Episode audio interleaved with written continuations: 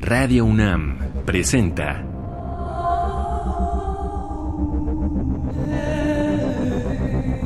Islas Resonantes. Pensar el mundo a través del sonido.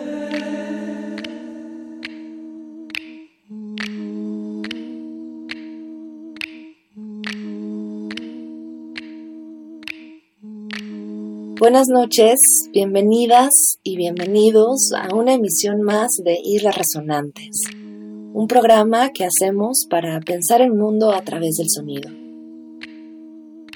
A la distancia me acompaña Oscar Peralta Caballero, productor de esta serie. Mi nombre es Cintia García Leiva y el programa de hoy lo vamos a dedicar a un tema que hemos tratado siempre de manera tangencial, es decir, algunas de las referencias de las que hablaremos hoy han salido previamente en Islas Resonantes, pero nunca habíamos puntualizado este movimiento del que hablaremos hoy como, como un movimiento también capaz de disparar otras relaciones sonoras. Y en este caso me refiero al movimiento concretista brasileño un movimiento eh, que en mi caso he explorado, digamos, desde la academia, pero también en términos de gestión, y que casi siempre es revisado, por supuesto, porque tiene muchísima fuerza en ese sentido, desde su dimensión visual y desde las muchas transformaciones que promovió en términos de lo que significa un poema y en términos de lo que significa un texto visual Ahorita hablaré un poquito más de esto. Pero pocas veces nos detenemos a explorar la potencia del concretismo brasileño en términos sonoros. Y eso es lo que elegimos hacer hoy.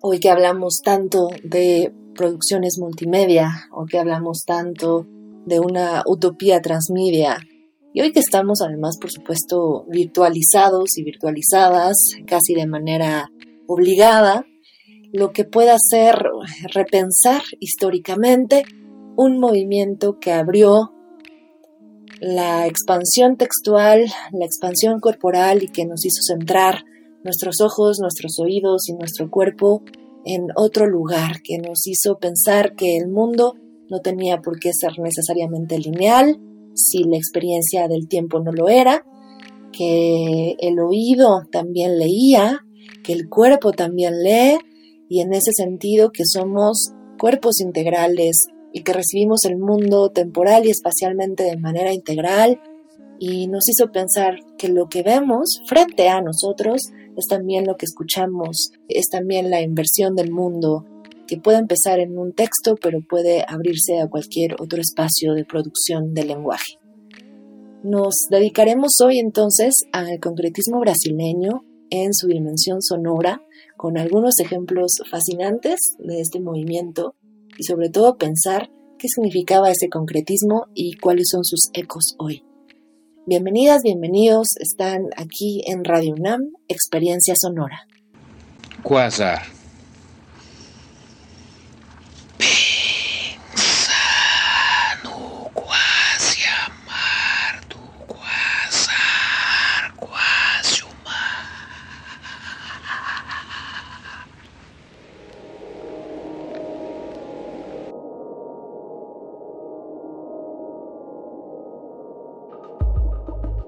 Hay muchísimas cosas, muchísimas aristas desde donde abordar el movimiento concretista brasileño, que como algunas y algunos de ustedes sabrán, tuvo ese gran momento cúspide, esa gran explosión a nivel mundial a partir de mediados del siglo XX, como un movimiento que resistió en muchas maneras, que no quiso nunca desvincularse del eh, territorio de lo poético, el territorio de la palabra, y que promovió la salida, la huida del poema a otros espacios arquitectónicos. El poeta se configuraba para los concretistas brasileños como un poeta designer, un poeta diseñador, un poeta arquitecto, creador. El texto ya no era únicamente visual ni únicamente semántico, sino era también sonoro. La página ya no era únicamente el espacio de producción textual, sino lo era también el muro, lo era también un espacio museístico, lo era también la calle. Y Brasilia, esa Brasilia de mediados del siglo XX que se construía como la gran ciudad del futuro, tenía una guerrilla artística que sobrellevar y que estaba encabezada por este grupo. Eh, casi siempre se reconoce a Augusto de Campos, a Haroldo de Campos y a Decio Pignatari como estos padres del concretismo brasileño. Sabremos que ha habido muchos otros eh, exponentes del movimiento alrededor, pero digamos estas tres figuras son las que siempre son nombradas. Y bueno, fueron también quienes escribieron los manifiestos concretistas, quienes declararon eh, de qué iba este movimiento y quienes también desde luego conectaron su eh, quehacer con otros tipos de concretismo o con otras formulaciones también concretas alrededor del mundo, como será la figura del suizo Eugen Gomringer, que también eh, tocaremos hoy. Entre las muchísimas cosas que hizo este poema concreto, que quería deshacerse de la fuerza semántica para exponerse en su materialidad, y ya sabemos aquí que nos interesa siempre rescatar la materialidad del sonido, fue pensar en un archivo de referencias que permitiera hablar de un movimiento no de vanguardia, sino de retaguardia, es decir, qué otros agentes, qué otros programas artísticos, qué sonidos, qué compositores habían preparado, digamos, el terreno para que un movimiento como el concretista fuera posible. Y en ese sentido, eh, este archivo, que para ellos llamaba, se llamaba Paideuma, este archivo de referencias, de antecedentes, de posibilidades, incluía tanto obras de carácter muy académico, muy especializado, tanto obras también mucho más de carácter popular, abierto, mucho más conocido a grandes públicos. Entonces, en este archivo concretista, en términos sonoros, podía estar tanto una figura como la de John Cage, por ejemplo, como una figura como la de Caetano Veloso. Podía estar eh, la música concreta, por supuesto, pero también muchísimos brasilerismos. Podía acompañarse de gráfica popular, de gráfica callejera, pero también de grandes obras visuales. Eh, literatura exponente, narrativa exponente del siglo XIX brasileño, pero también un montón de juegos de palabras eh, a nivel global. Este ir y venir, esta desarticulación entre el conocimiento situado, especializado y el conocimiento, digamos, abierto, muchísimo más horizontal, fue uno de los elementos más relevantes del archivo, ya decía, tanto visual, eh, cinematográfico, performático como sonoro del movimiento concretista. Y ahí es fundamental el legado de uno de estos concretistas, Augusto de Campos, que estuvo siempre en diálogo con músicos del rock, con músicos exponentes sonoros brasileños, de música brasileña eh, y de todo tipo. Lo que vamos a escuchar es uno de estos poemas de Augusto de Campos, Ciudades, City, Cité, un poema de 1963 que ha tenido muchas versiones audiovisuales y vamos a escuchar en este caso al poeta Augusto de Campos eh, tocando con otro músico brasileño muy muy conocido que es Sid Campos en un festival, el onceavo Festival Internacional de Video Brasil, Sex Pompeya, de 1996. Augusto de Campos y Sid Campos presentaron esta versión de este poema increíble. Cidades y cité, refiriéndose desde luego a este Sao Paulo explosivo que se conformaba en estos años 50 eh, y 60 del siglo XX y que quería describir esta velocidad, sinuosidad, suntuosidad, atrocidad también estará eh, como término en el poema que representaba una construcción de una ciudad futura mientras en las favelas otras y en las comunidades otras brasileñas ese futuro era muy muy distinto. Se quedan entonces con Augusto de Campo, hablamos de sonido y concretismo, están en Islas Resonantes.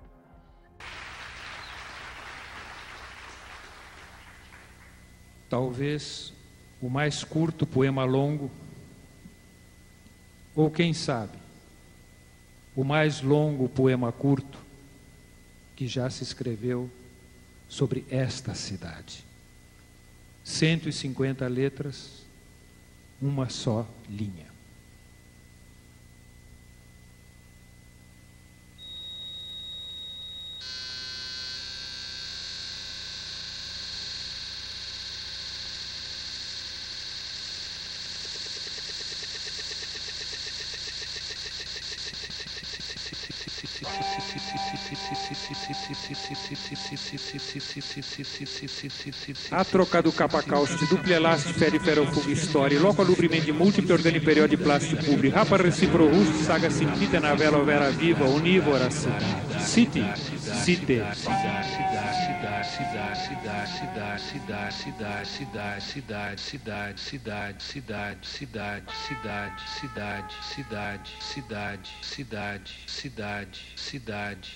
a trocado capacauste duplelaste feliferofugo histori loco lubrimendi multi a trocado capacauste duplelaste feliferofugo histori loco lubrimendi multi perveni periodi plasti pubi rapa reciprohunci saga simplite na velo vera viva univa citi citi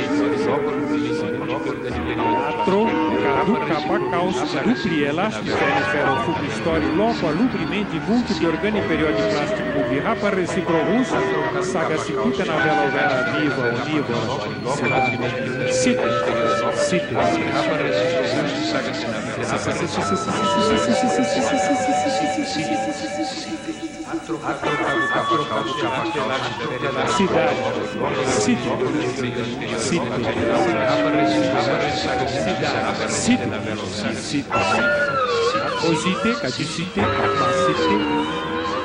Son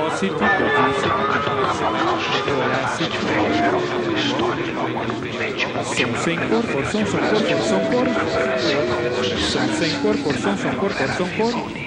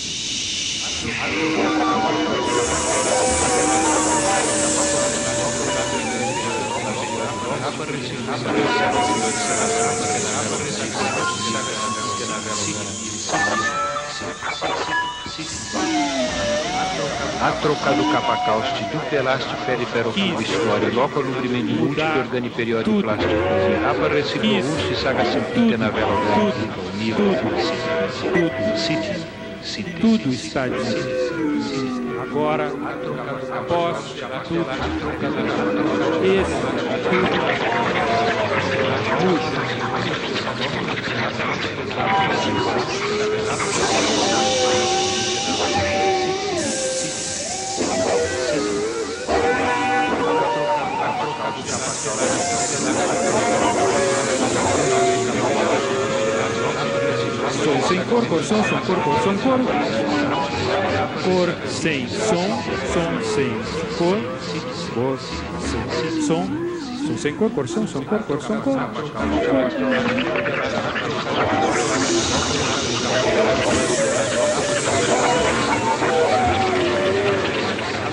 trocado Capacauski, duplo elástico e ferro storie, loco lubrinei de multi de plástico cubo trapa recipro rust saga simplite na vela vera viva, unívora.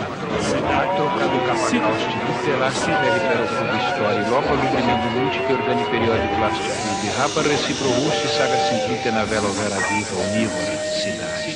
City. City. City a troca do capacauste, dupla elástica de ferro história, loco dominante, muito perda di periodo, rapa recipro, rusti, saga simpita, la bella vera viva unida. Sit. Sit. Sit. Sit. Sit. Sit. Sit. Sit. Sit. Sit. Sit. Sit. Sit. Sit. Atro, cado, capa, causte, duple, elaste, fele, ferro fugo, história, loco, aludimento, músico, organi, período, plástico, de rapa, recipro, russo, saga, sítio, verada, novela, vida, cito,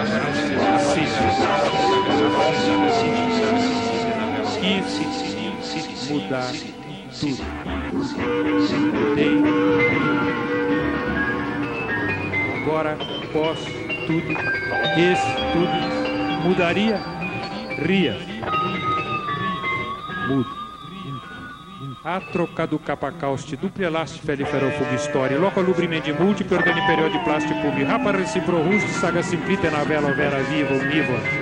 cidade, city, city. trocado capacauste, dupla elaste, ferro fuga história, loco alubrimento múltiplo, organo período de plástico, rapa reciproruste, saga simplita na vela, overa viva, unívora, cidade. city, city, Obrigado.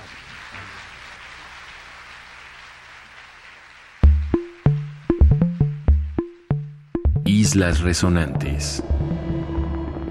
Decíamos en el bloque anterior que el concretismo brasileño tuvo un diálogo presente con otros exponentes que utilizaron mismos recursos, es decir, explotación de la tipografía en el espacio, la página del texto como lugar de acción, eh, la búsqueda de la retícula, tan conocida en estrategias visuales, pero llevada a el terreno de lo textual y de lo poético, y en fin, a la par de esta producción concretista y en diálogo con ellos, no podemos dejar a un lado la figura de Eugen Gomringer, que conocerán ustedes probablemente por este poema. Cuando se habla de concretismo casi siempre se muestra que es este poema llamado Silencio, esta retícula de eh, mismo término repetido, silencio varias veces y con un silencio visual, es decir, un silencio en blanco, un silencio en la página en blanco que representa lo que en sí mismo está anunciando.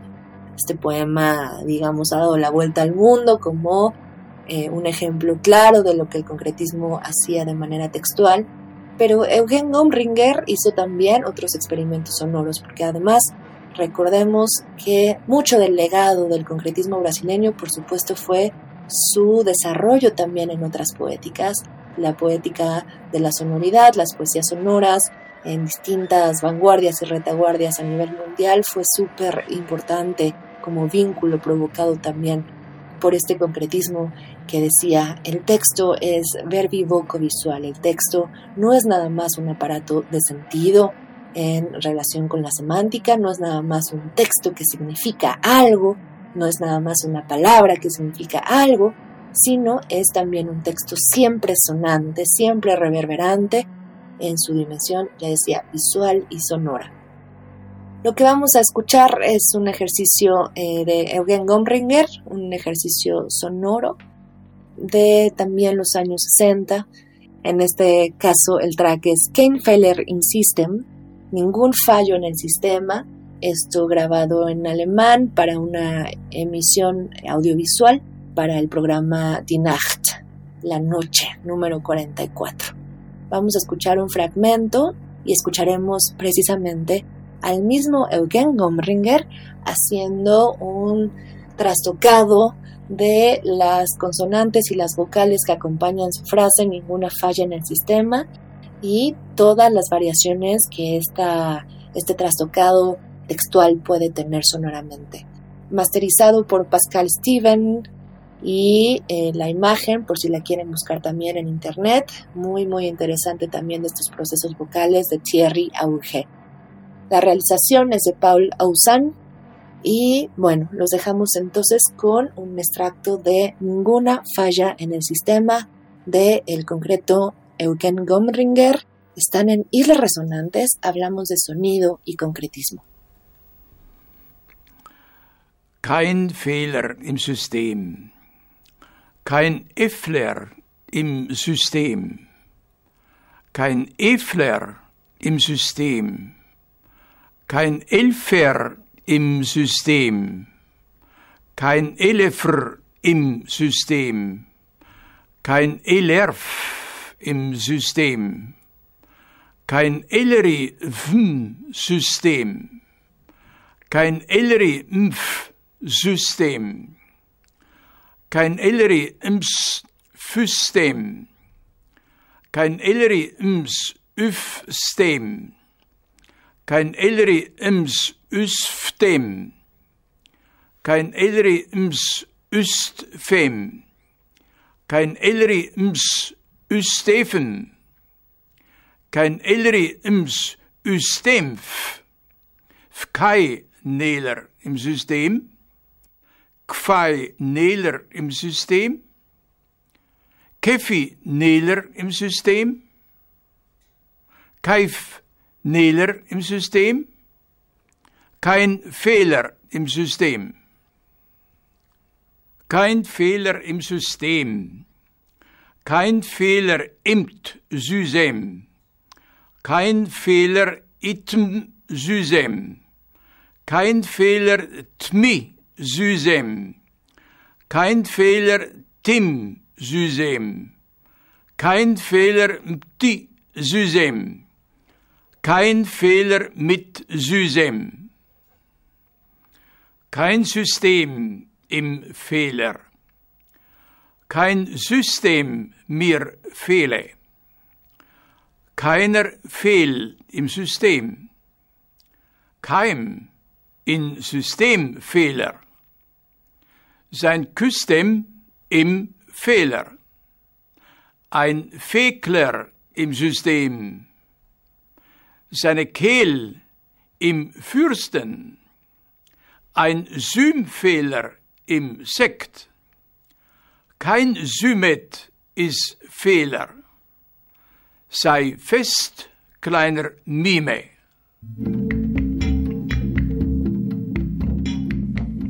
Islas Resonantes.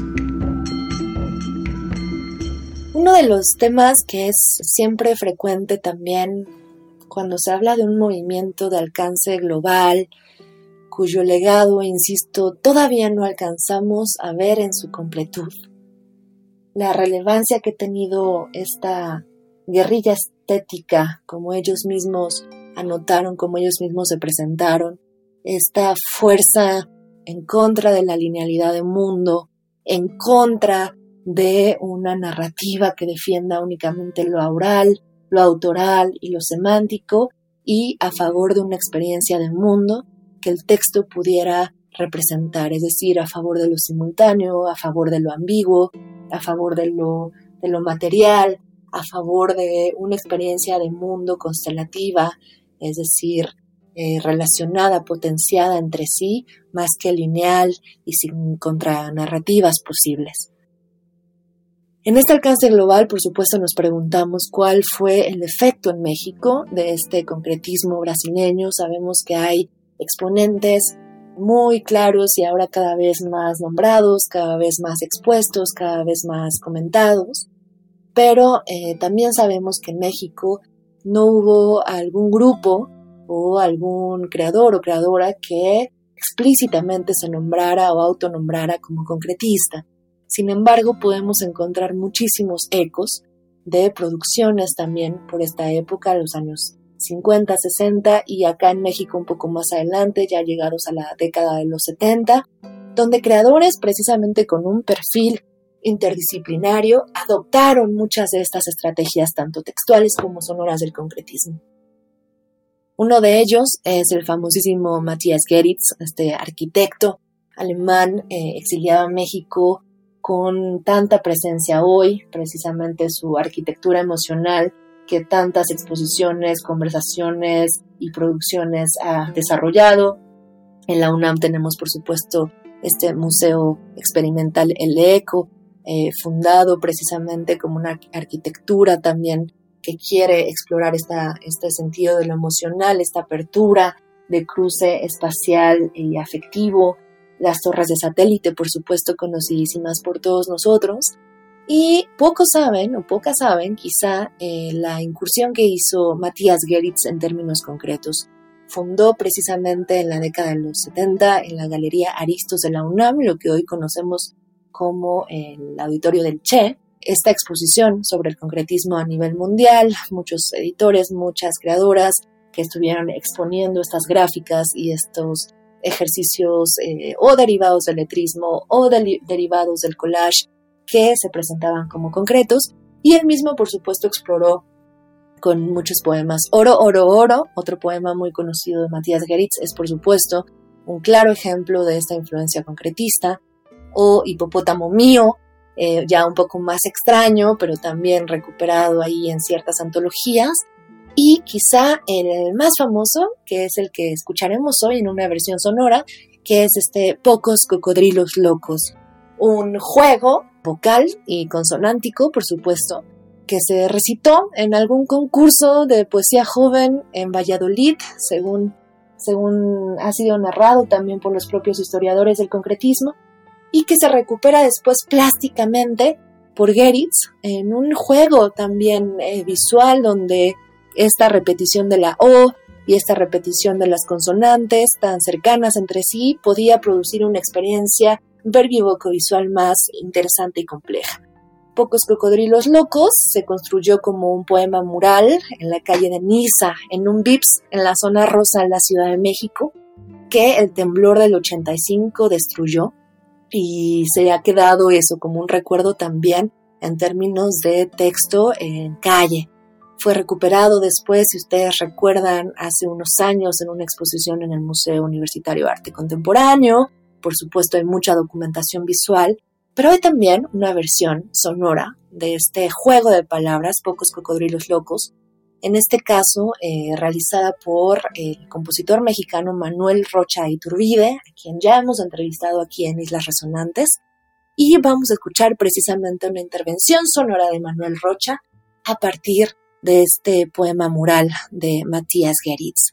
Se quedan entonces con Pocos Cocodrilos Locos de Matías Geritz por Manuel Rocha Iturbide. Están en Islas Resonantes y esta noche hablamos de sonido y concretismo.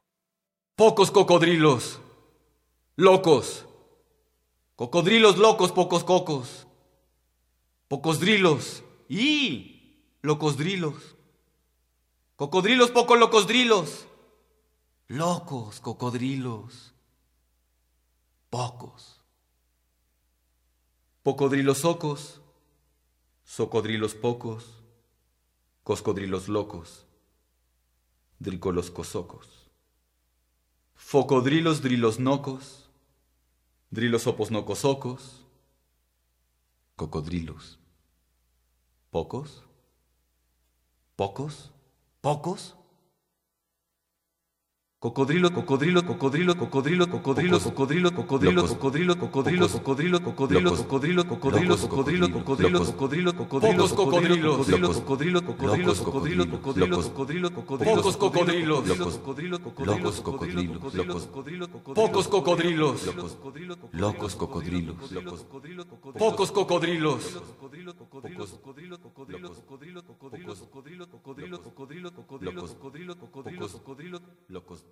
Cocodrilos. Pocos.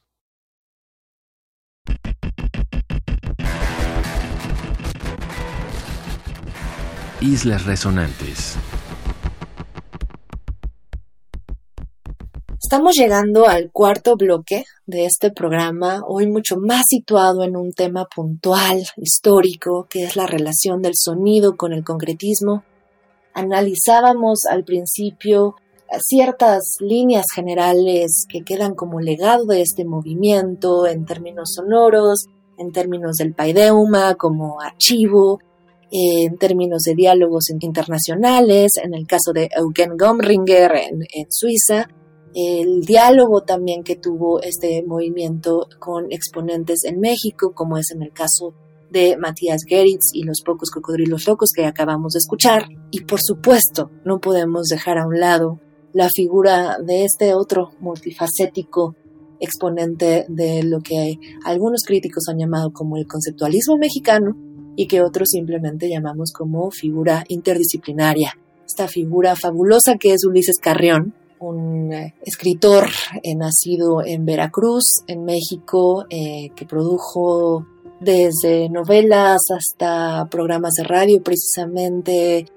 obras de teatro, y que fue explorando más y más un carácter experimental de lo literario a partir de una búsqueda de destrucción precisamente de esa gran idea del libro. Ulises Carrión se autoexilia también, como es el caso de muchos exponentes de carácter experimental en estas décadas de las que estamos hablando, y como es muy conocido, se va a Ámsterdam, en Holanda, funda este archivo de libros raros, de libros otros llamado Other Books and Soul, eh, genera una red de conexiones entre artistas sonoros, poetas, editores, escritores, eh, artistas conceptuales y eh, se convierte de alguna manera con el paso de los años en esta figura casi mítica, ¿no? Poco después se ha ido recuperando ya no tanto en términos de la visualidad, sino también como esta figura ya más abierta, multidisciplinaria y el legado digamos que, más presente hoy tenemos es por supuesto la propuesta que hizo en términos de lo que significa el nuevo arte de hacer libros, en donde hay una declaración muy clara de eh, la destrucción, antes que nada, de una figura autoral privilegiada que se desentienda del resto de lo que implica la producción literaria, desde la producción editorial hasta la producción de receptividad con los lectores y las lectoras, pero también el hacer libros que produzcan un extrañamiento, que produzcan en sí mismos un extrañamiento en cuanto a lo que significa leer, en cuanto a lo que significa una página, en lo que significa un texto, en lo que significa la palabra. El diálogo de Ulises Carreón estuvo siempre vinculado con el lenguaje, con lo literario. Se negó y rechazó a que se le contemplara únicamente como un artista visual, es decir, que estos libros que producía y estos libros que promovía y editaba estuvieran solamente vinculados a la idea de un libro de artista, ¿no? como una visión mucho más escultórica de un libro, y procuró siempre permanecer en el terreno de lo literario como un, por supuesto, radical total en términos de lo que quería hacer con la literatura.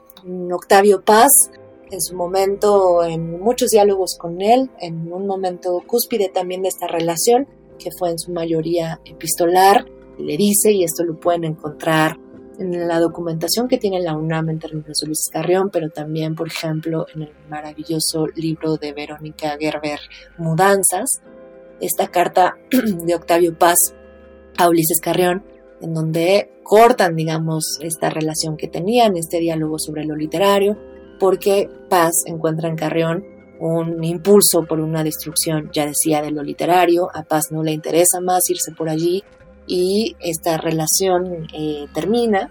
Y Ulises Carrión sí, buscaba eso, buscaba pensar en un espacio final, en un espacio posible de lo literario que es el silencio.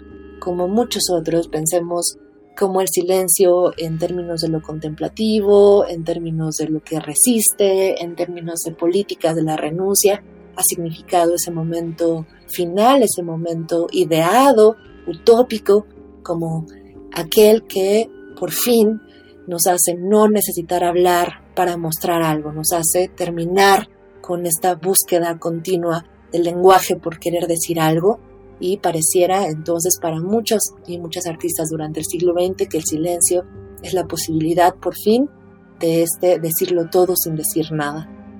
En esta búsqueda silenciosa, poco se conoce de Carrión, su faceta también eh, sonora y su faceta y su diálogo con justamente el concretismo en términos de estrategia, no de categorías artísticas, nunca se llamó él tampoco como poeta concreto, pero sí de diálogos transdisciplinares y de diálogos sonoros y derivados, como ya decía también, de la poesía sonora. The Poet's Song, este, este cassette que Carrión editó en 1972, que igual que sus textos impresos presenta, y como escuchamos también en el ejemplo anterior con Eugen Gomringer, presenta transmutaciones, trastocaciones de consonantes, de eh, sílabas, de vocales, de textos que va variando y va explorando sonoramente.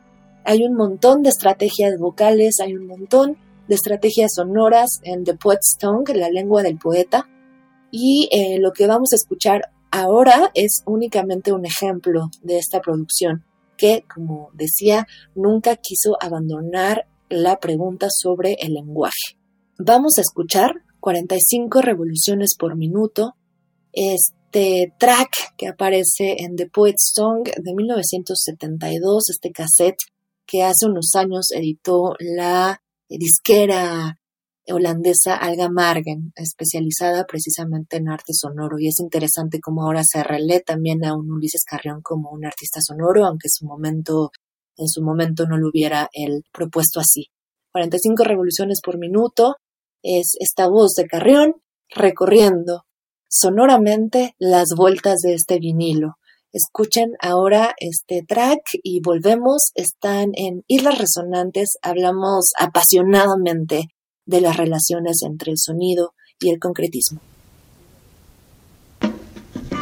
Una revolución, dos revoluciones, tres revoluciones, cuatro revoluciones, cinco revoluciones, seis revoluciones, siete revoluciones, ocho revoluciones, nueve revoluciones, diez revoluciones, once revoluciones, doce revoluciones, trece revoluciones, catorce revoluciones, quince revoluciones, dieciséis revoluciones, diecisiete revoluciones, dieciocho revoluciones, diecinueve revoluciones, veinte revoluciones, veintiuna revoluciones, veintidós revoluciones, veintitrés revoluciones, veinticuatro revoluciones, veinticinco revoluciones, veintiséis revoluciones, veintisiete revoluciones, veintiocho revoluciones, 29 revoluciones, 30 revoluciones, 31 revoluciones, 32 revoluciones, 33 revoluciones, 34 revoluciones, 35 revoluciones, 36 revoluciones, 37 revoluciones, 38 revoluciones, 39 revoluciones, 40 revoluciones, 41 revoluciones, 42 revoluciones, 43 revoluciones, 44 revoluciones, 45 revoluciones, 46 revoluciones, 47 revoluciones, 48 revoluciones, 49 revoluciones,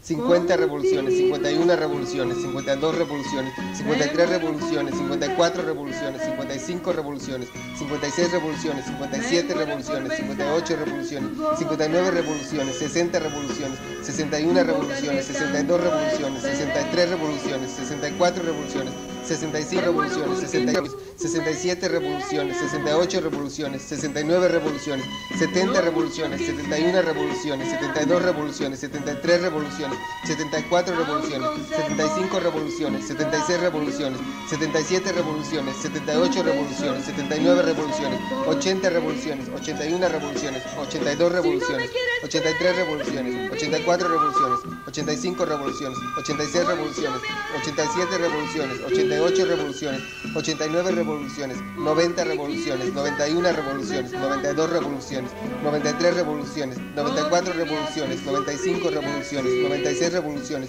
97 revoluciones, 98 revoluciones, 99 revoluciones, 100 revoluciones, 101 revoluciones, 102 revoluciones, 103 revoluciones, 104 revoluciones, 105 revoluciones, 106 revoluciones, 107 revoluciones, 108 revoluciones, 109 revoluciones, 110 revoluciones, 111 revoluciones, 112 revoluciones, 113 revoluciones, 114 revoluciones, 115 revoluciones, 116 revoluciones, 117 revoluciones, 118 revoluciones, 119 revoluciones, 120 revoluciones, 121 revoluciones, 122 revoluciones, 123 revoluciones, 124 revoluciones, 125 revoluciones, 126 revoluciones, 127 revoluciones, 128 revoluciones, 129 revoluciones, 130 revoluciones, 131 revoluciones, 132 revoluciones, 133 revoluciones, 134 revoluciones, 135 revoluciones, 136 revoluciones, 137 revoluciones, 138 revoluciones, 139 revoluciones, 140 revoluciones, 141 revoluciones, 142 revoluciones, 143 revoluciones, 144 revoluciones, 145 revoluciones, 146 revoluciones,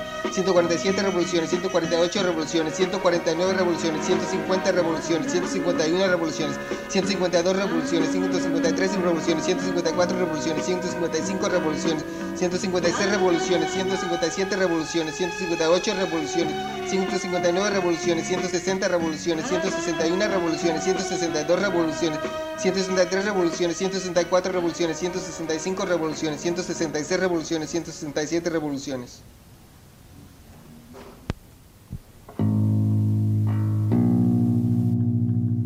Islas resonantes. Estamos llegando al final de este tercer episodio ya de Islas Resonantes en su tercera temporada, que esta noche, sin entrevista, hemos dedicado a una revisión general de las relaciones entre el sonido y el concretismo como un movimiento interdisciplinar, un movimiento muy potente que nos hace también derivar en muchas otras prácticas textuales y sonoras.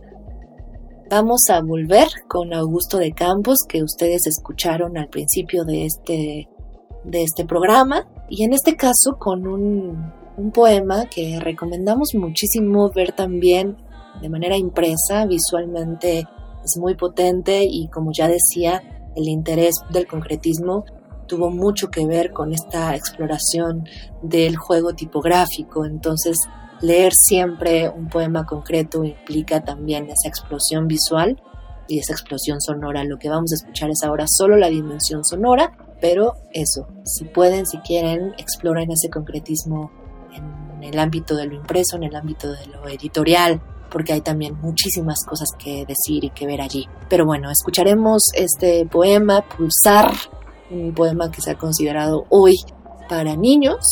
Es un poema de 1995 en una versión más reciente que grabó Augusto de Campos con Caetano Veloso. La voz que escuchan es de Caetano Veloso, como ya decía, parte de este paideuma, de este reconocimiento referencial de exponentes tanto brasileños como internacionales que permitían hacer diálogos entre el concretismo con otras artes y con otras escenas, no nada más el de la poesía y no nada más el del museo.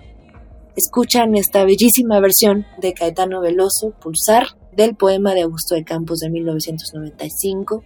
Muchísimas gracias por escucharnos esta noche. Estamos cerrando ya con sonido y concretismo aquí en Islas Resonantes. Você esteja, em Marte ou Eldorado, abra a janela e veja pulsar quase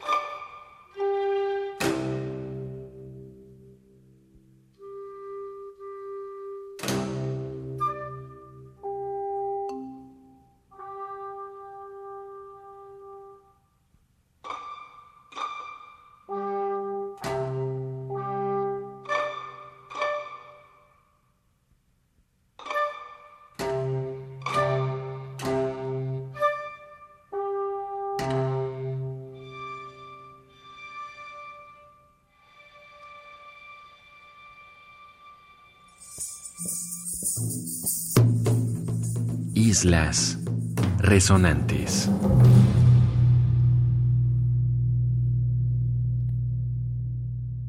Muchísimas gracias por acompañarnos hoy en esta emisión en la que nos vemos inmersos y muy fascinados por poder pensar en otra cosa más allá del confinamiento y en este caso poder hacer una muy breve y muy superficial revisión de la parte sonora que tanto nos ha dejado eh, dando vueltas el concretismo desde hace muchas décadas y que tantos efectos y ecos sigue teniendo en el presente interdisciplinario hoy.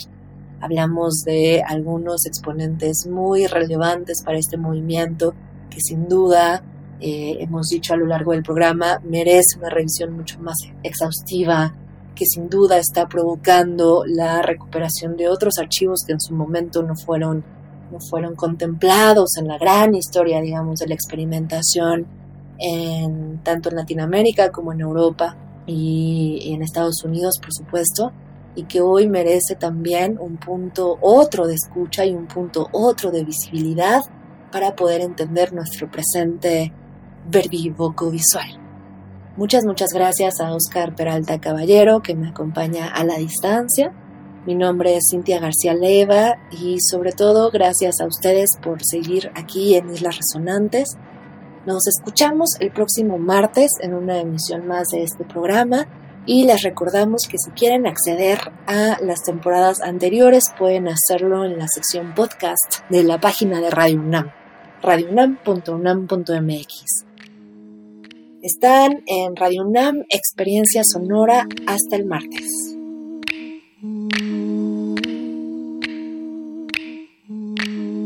Radio UNAM presentó